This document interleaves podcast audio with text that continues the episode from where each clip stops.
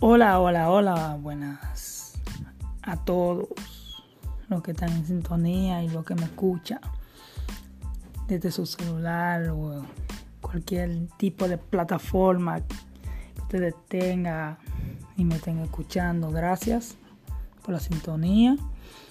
Mi nombre es Julio Rodríguez y este es un nuevo podcast que estaré yo interactuando y conversando con ustedes en, algunos asuntos eh, fuera de, lo normal.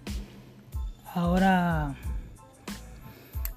quisiera hablar de una persona de aquí, es, dominicano, llamado Manuel Fortuna, que tuvo un altercado ayer en la noche, y el domingo en la noche, en pleno toque de queda. Unos oficiales lo agarraron y se lo llevaron preso normal. Pero lo que me consta es la razón de por qué se lo lleva. Yo quiero poner un punto, porque no quiero darle eh, razón a los policías y razón a él. Quiero tener un punto medio. Porque bien, ok, eh, Manuel Fortuna es un basquetbolista dominicano que representa al equipo dominicano de, de básquetbol aquí de la República Dominicana. No me recuerdo bien en qué equipo está aquí participando. Tengo que darle bien esos datos. Pero sé que él ha representado muy bien a nuestro país en, lo preolímpico de, de básquet. Eh, padre de familia, por lo que yo he escuchado y he tenido acercamiento de que es un buen padre. Eh, no se le puede quitar ese mérito. Pero pues sí. Aquí en Dominicana cambiaron el toque de queda. Lo pusieron de lunes a viernes. De, de 6 de la tarde hasta las 5 del otro día con 3 horas de libre tránsito hasta las 9. Y los fines de semana hasta las 3 de la tarde con, con 3 horas de libre tránsito hasta las 6. Si no me equivoco, todavía a las 6 de la tarde el sol está afuera y está bien claro. ¿Qué hace él tarde de la noche? Con un acompañante en pleno toque de queda. Sé que muy bien que las autoridades lo, lo trataron muy mal, porque anda video que lo tienen en el suelo y lo anda arrastrando y eso, y se está oponiendo. No es que porque tú representes a la República, Dominicana y te haya ganado premio y todo eso, hay que darte chance no va para nadie.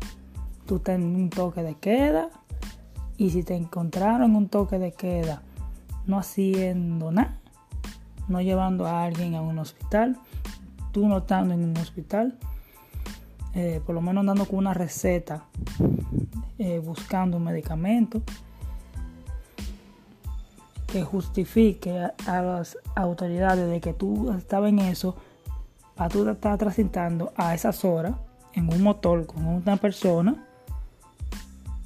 que te puede dar chance para que te vaya para tu casa. Pero como a él lo agarraron sin ningún tipo de nada, nada más andando, como ellos lo trataron los oficiales, estuvo mal, pero él tiene que dar eh, testimonio de por qué estuvo a ese, esas horas en pleno toque de queda con otra persona en un motor dando su vueltica.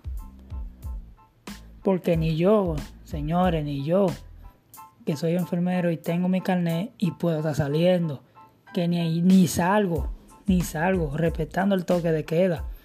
Porque no es que yo tenga que estar dando calle arriba y calle abajo.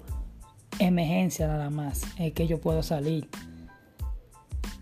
Y, ni así, porque yo tengo mi carnet, yo puedo salir y cualquier cosa, yo, yo me identifico y ellos saben que soy y me puede dar visto, siga rodando.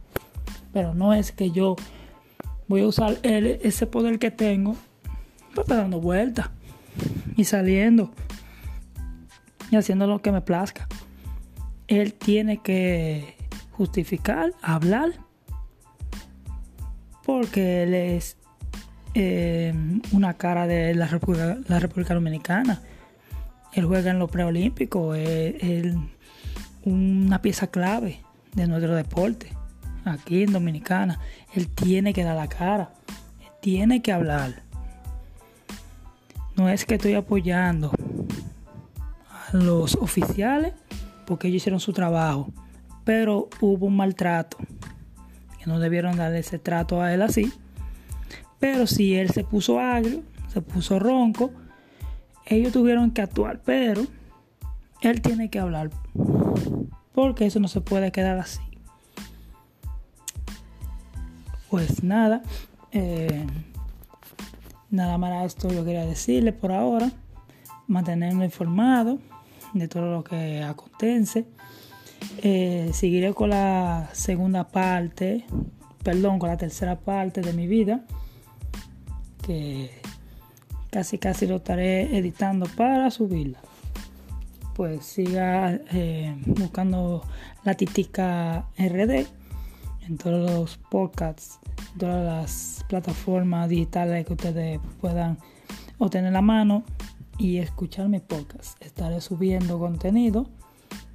Pásela bien y nos vemos.